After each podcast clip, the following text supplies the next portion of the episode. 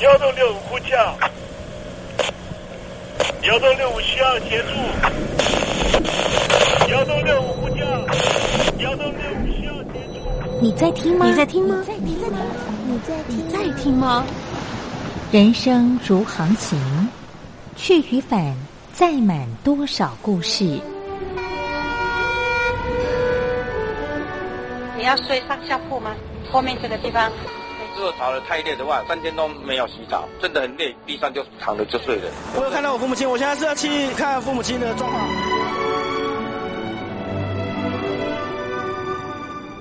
聆听故事湾，让每个故事找到属于自己的码头。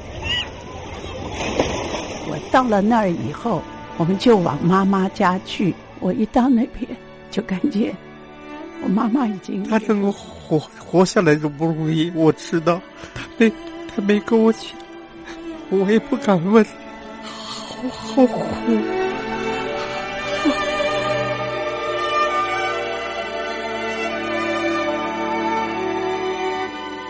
聆听故事湾，聆听故事湾。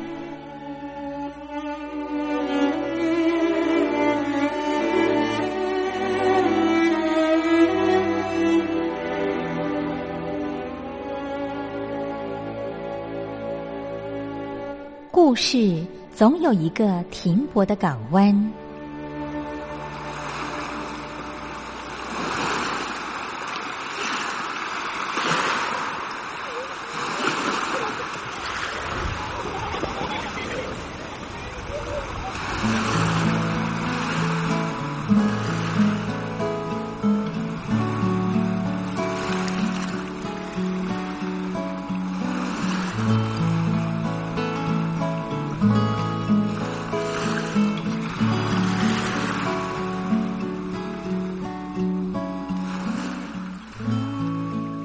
一二三四五六七七六五四三二一，大陆听众朋友您好，我是您的好朋友东山林，在台北问候您。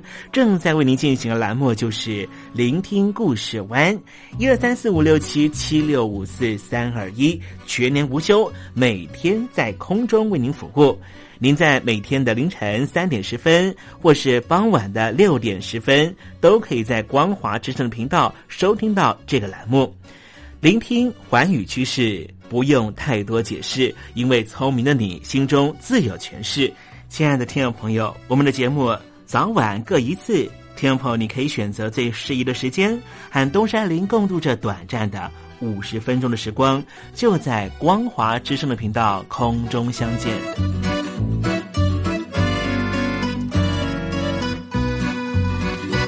听众朋友，收听、聆听故事湾东山林的节目，到底能够听到什么样的内容呢？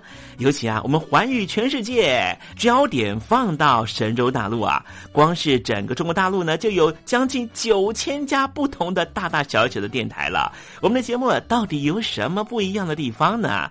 嗯，让东山林自吹自擂一下吧啊。宫中频道何其多，赵钱孙李挺能说。热点平地上直播，仔细听来差不多。直播室外领导多，你说他能怎么说？开场才说茶黑窝，碰上土狼不敢摸。主播低头翻翻稿，导播左右反复搓，想到孩子泪婆娑。好了好了，都别说，且听东山林怎么说。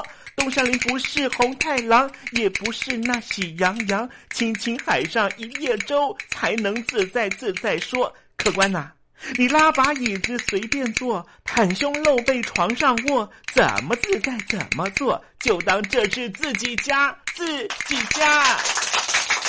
睁大眼睛，show time！Hello，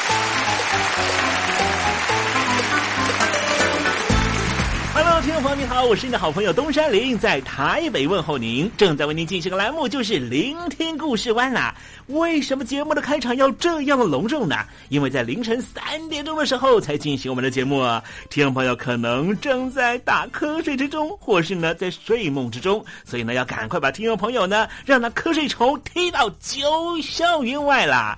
听众朋友，今天的节目非常的精彩，千万不要错过喽。那么精彩的内容到底包含了什么呢？赶快让东山林为您报告。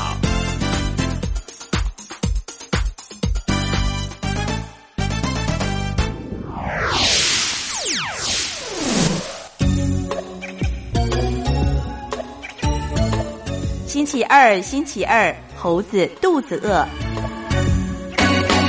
东北亚的局势呢，最近呢真是诡谲多变了哈。先前不是传出了吗？这个金小胖呢，好像在做心脏外科手术的时候呢，哎，发生了一些病危的情况哈。那么谈到了金小胖呢，这个北韩平壤当局的心脏手术呢，啊，这个手术团队呢，其实是来自于台湾的板桥亚东医院的啊主治医师啊啊，去这个平壤，还有呢平壤呢来到了台湾来学习如何来做心导管的手术啊。啊之之所以会有这样的安排呢，是因为呢金小胖哈过去呢这十年来哈不断的胖不断的胖哈，竟然在四年的时间之内呢就胖到了一百四十公斤了哈，所以呢因为他们家呢家族都有这个心脏呃心脏病史的一些毛病了，所以呢这平壤当局呢就想呢找这个信得过的心脏科的医师呢能够呢哎来治疗他，能够呢未雨绸缪，所以先前呢就特别来到了台湾啊，来找了亚东医院。的心脏科的主任了哈，整个团队呢教导他们怎么样去做心导管的手术，同时呢，如果呢啊心脏出了问题的时候，该要怎么样透过呢啊这个啊所谓的呼吸器的方式了哈，或是呢啊这个叶克膜的方式呢啊让这个领导人的生命得以延续了哈。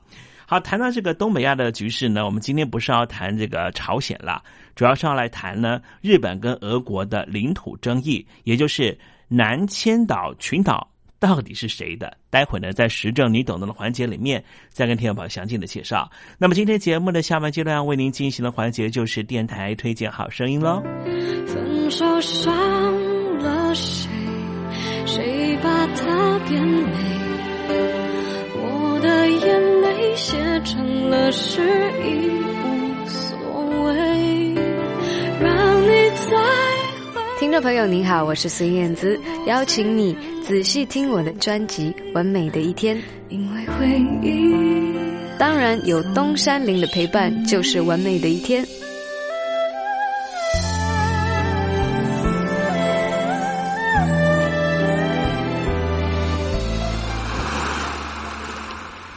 这里是光华之声。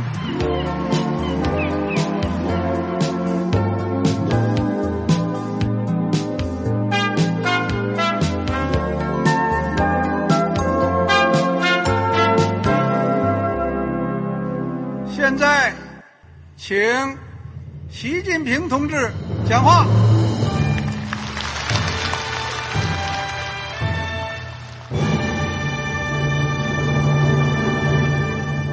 中国梦必须紧紧依靠人民来实现。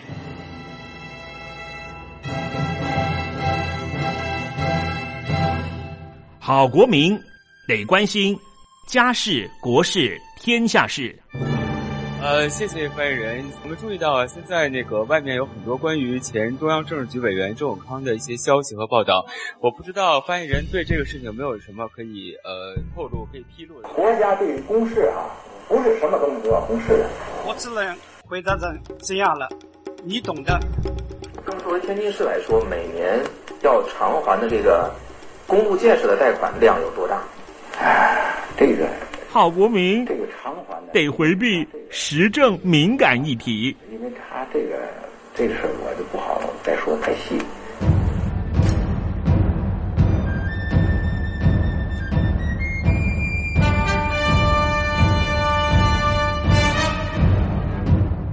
我们要坚持人民当家作主，坚持人民主体地位。任何官方不宜说太细。期望您体谅的话题，尽在时政，你懂的。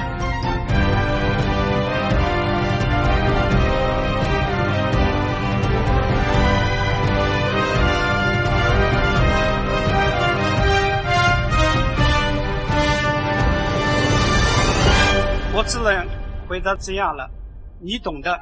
那些官方无法为您说太细的事情，就让东山林为您详细的说明白。天婆早上好，晚上好，正在为您进行的栏目就是聆听故事湾。此刻为您进行的环节就是时政，你懂的，一同关心焦点话题。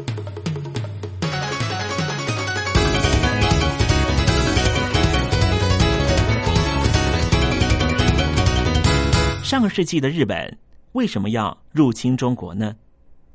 如果熟知外交史和战争史的听众朋友，也许会听到一种说法：日本希望取得中华民国政府的信任，让东京当局能够全力的对抗来自于北方的北极熊，也就是俄国。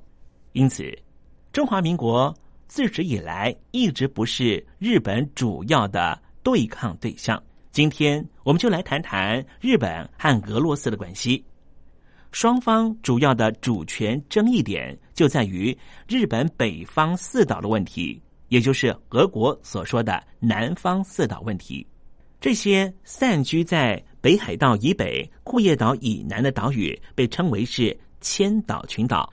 岛上的居民到目前为止大约是有三万人，主要是俄罗斯人、日本人、乌克兰人、白俄罗斯人、朝鲜人。达旦人和日本的阿伊奴原住民，千岛群岛位在太平洋的西北部，其中位在南端的四座岛屿称为南千岛群岛。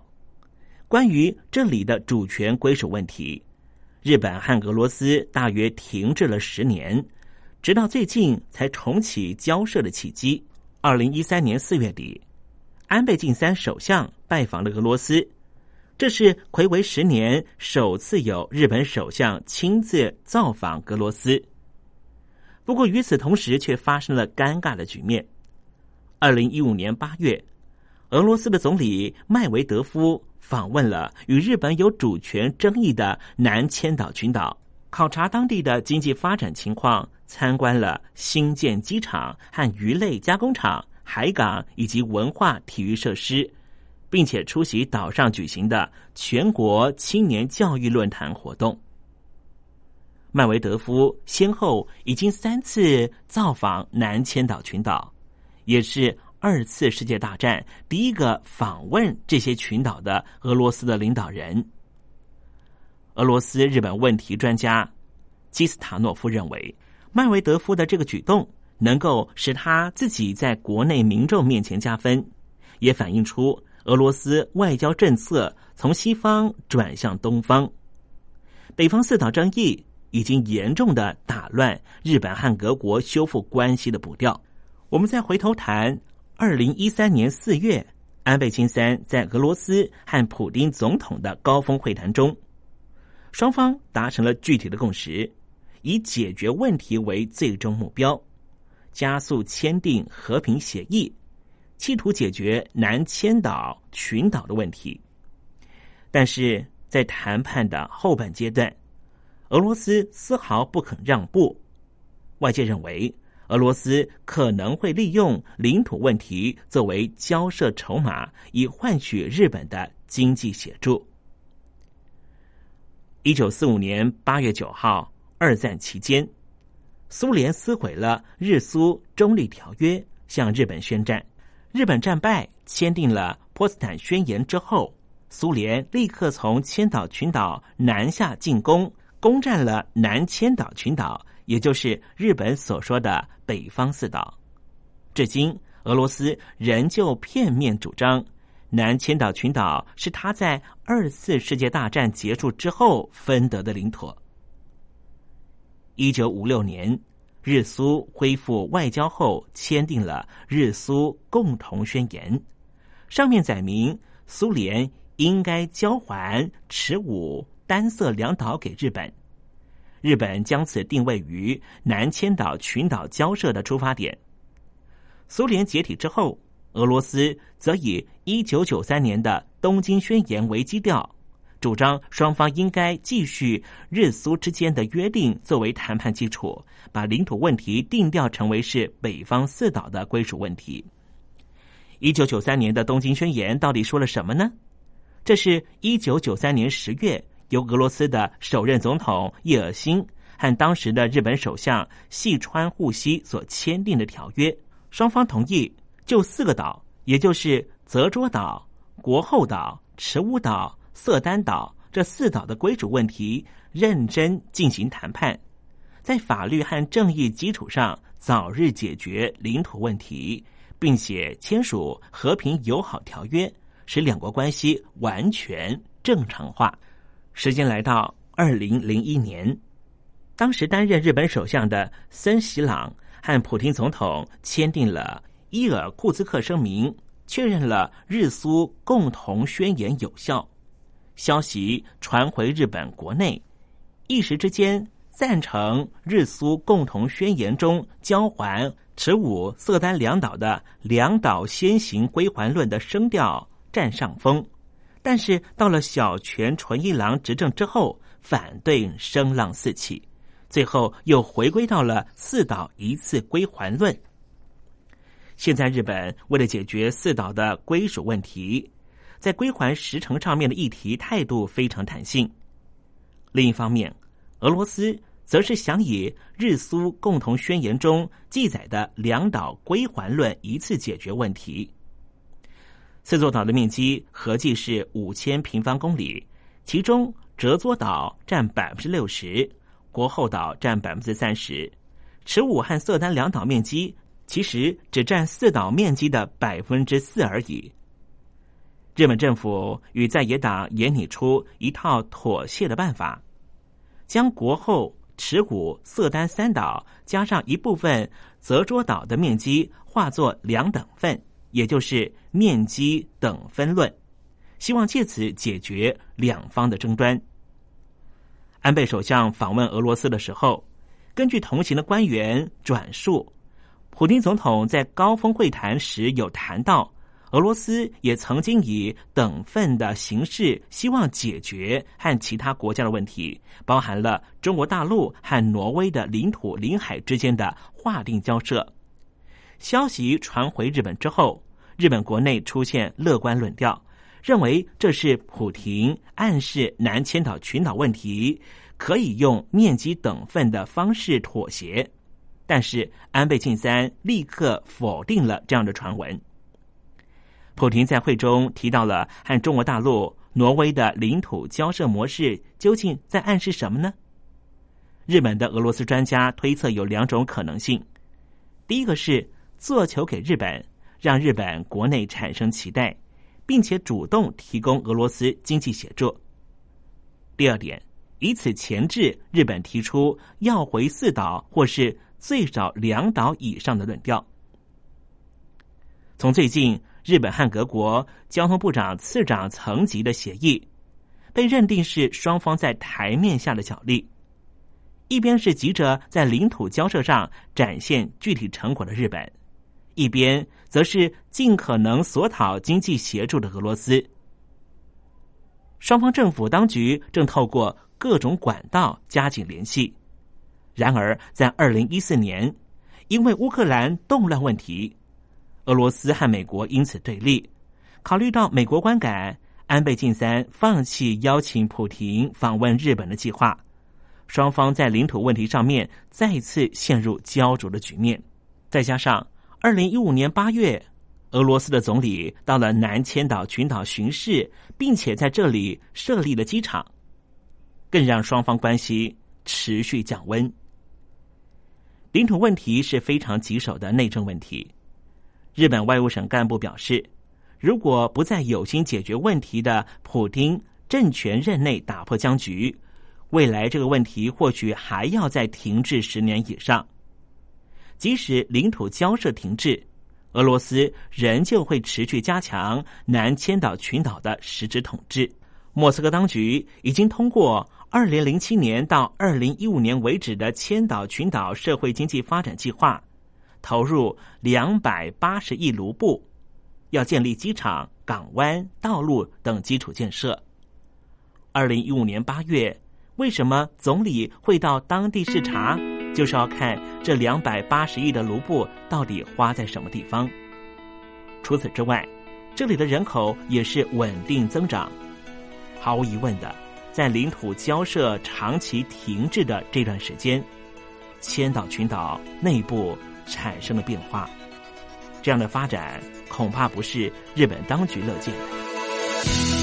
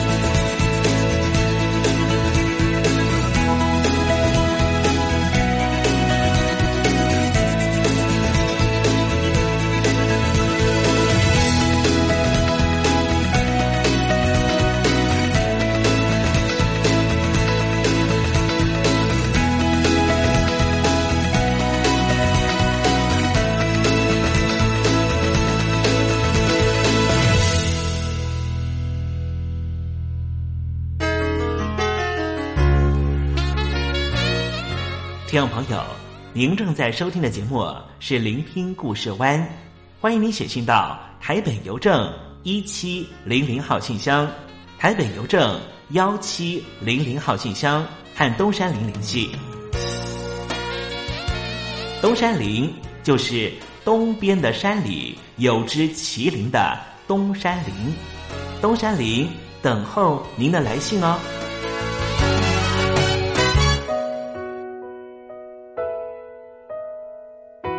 安排首萧亚轩的歌曲，叫做《转眼之间》。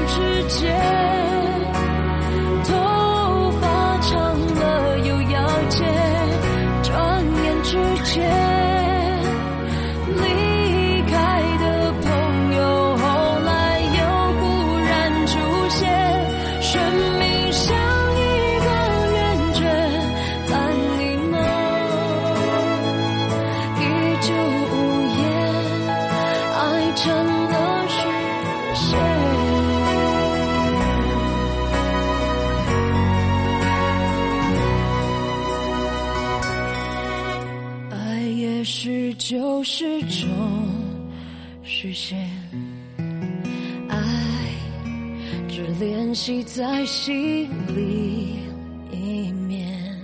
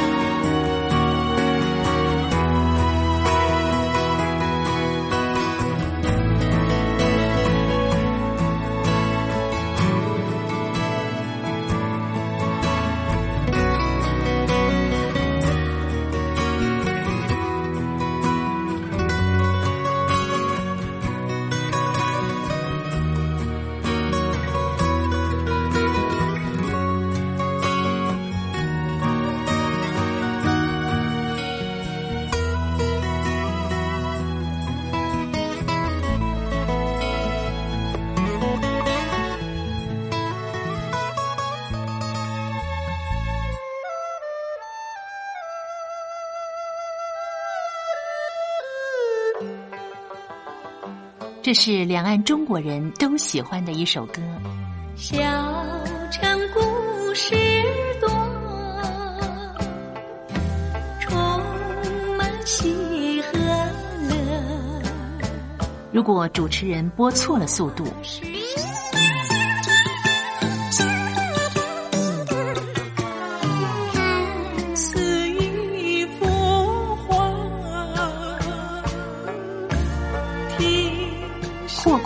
或慢的走调歌曲，都不是听众喜欢的。人生境界真善美，真意高阔。两岸和谐关系也得循序渐进，快慢相宜。小城故事真不错，亲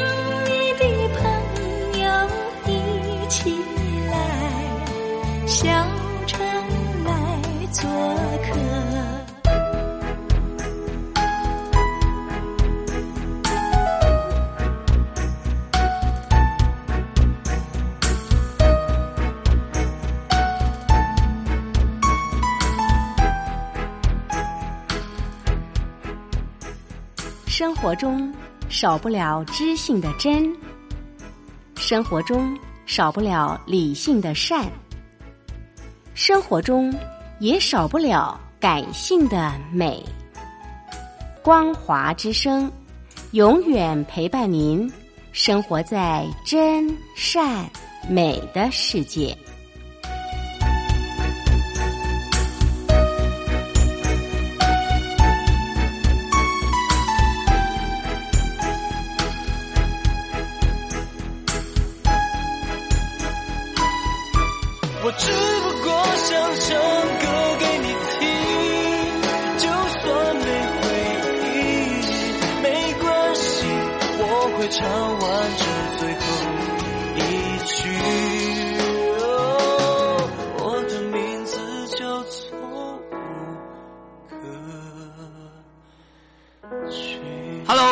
听众朋友，你好，没错，我就是吴克群。不管你现在在做什么，不管你现在在哪里，吴克群和光华之声在台北问候您。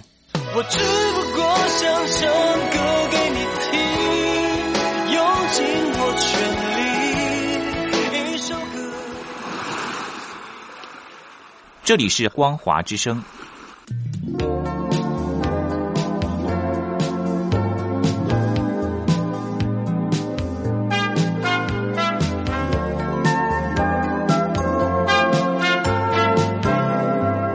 这里是光华之声，继续为您进行的环节就是电台推荐好声音。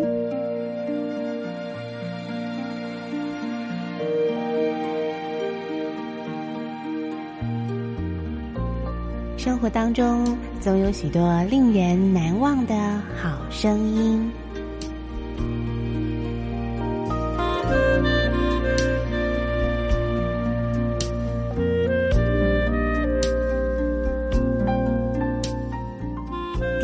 真心推荐，只想给你最好听的好声音。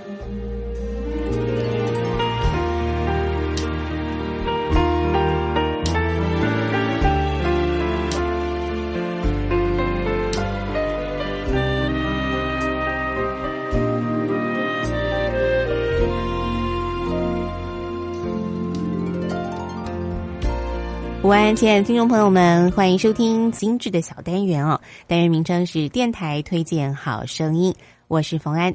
那么在这个单元当中，我们将推荐给所有听众朋友非常好听的呃电台所珍藏的专辑哦，不管是歌曲类的或者是呃演奏类的哦。那么今天的第一集呢，冯安要推荐一张非常好听的演奏专辑《爱恋巴黎》。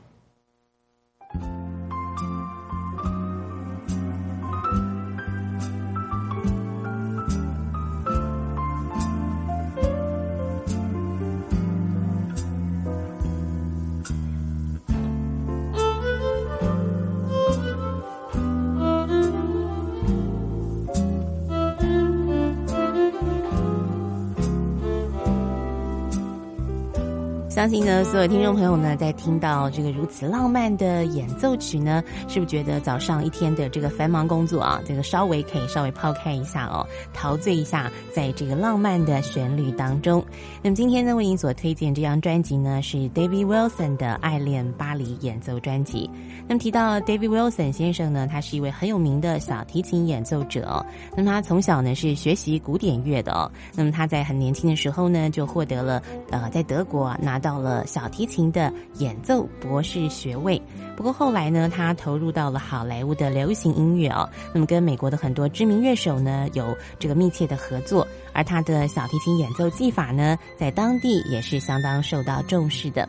而这张专辑呢，就是他结合了古典跟流行的元素呢，所打造的一张非常浪漫的、具有巴黎风味的《爱恋巴黎》演奏专辑。那么这张专辑呢，除了有他拿手的小提琴演奏之外呢，还加入了有西班牙吉他、钢琴跟一些打击乐器的配合哦。那么整张专辑呢，听起来风这个风格呢非常统一那么就是让您觉得好像置身在浪漫的巴黎城市一样。那么接下来呢，我们就一起来请听众朋友欣赏在专辑当中呢一首改编自非常有名的一首法语歌曲啊，《莉莉玛莲》的演奏版本，非常好听。现在呢，我们一起来欣赏。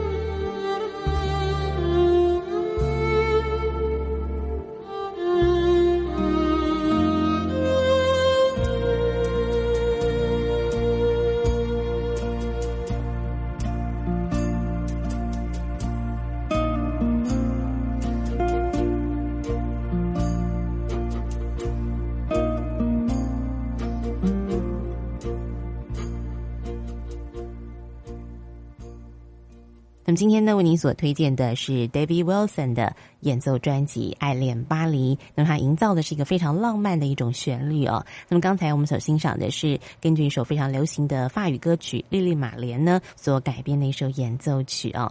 那么它整张专辑呢，就是呈现出这样的味道，这样巴黎的感觉哦。那么提到巴黎呢，大家就会觉得它是一个爱的城市哦，因为有很多的传说，很多的故事，那么很多的这个深刻的印象呢，让我们觉得在巴黎呢，就好像是有恋爱般的感觉哦。所以今天的这个节目最后呢，我们再一起来欣赏专辑当中的第一首曲子哦，也是跟它的标题呢非常的符合，叫做《陶醉在爱中》。我们一块来欣赏。那么今天的。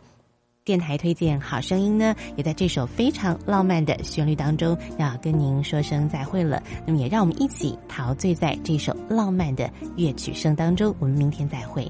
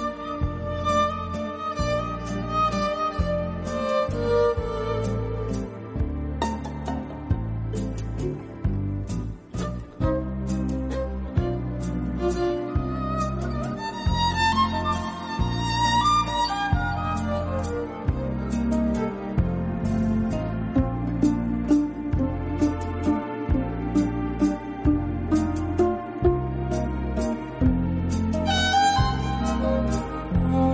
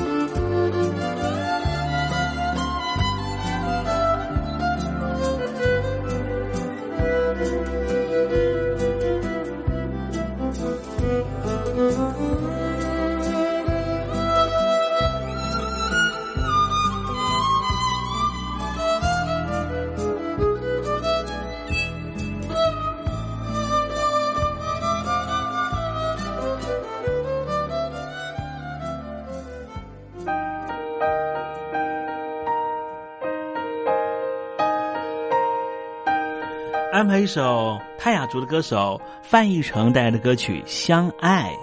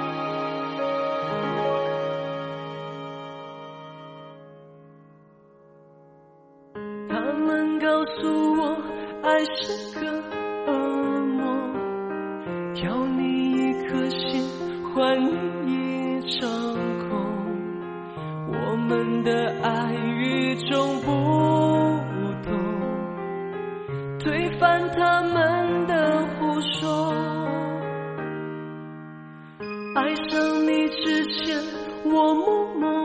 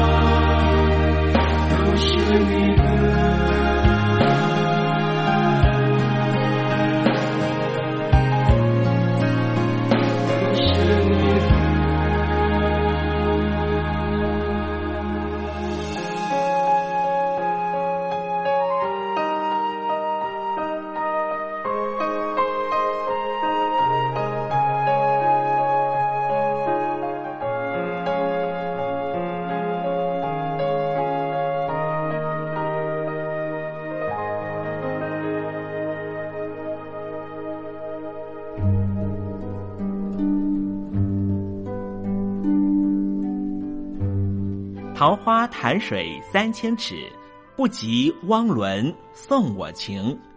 听众朋友，大诗人李白告老还乡，云游四海，从繁华的长安城到安徽乡间的桃花潭。这首送给相见恨晚的朋友汪伦的诗，用词非常淳朴，但是情意深厚。东山林也狗尾续貂一下：台北城杜鹃盛开，不及听友一封短讯。写信给我吧，台北邮政幺七零零号信箱，台北邮政一七零零号信箱。我是东山林。东边的山里有只麒麟的东山林，祝您一切安好，明天再会。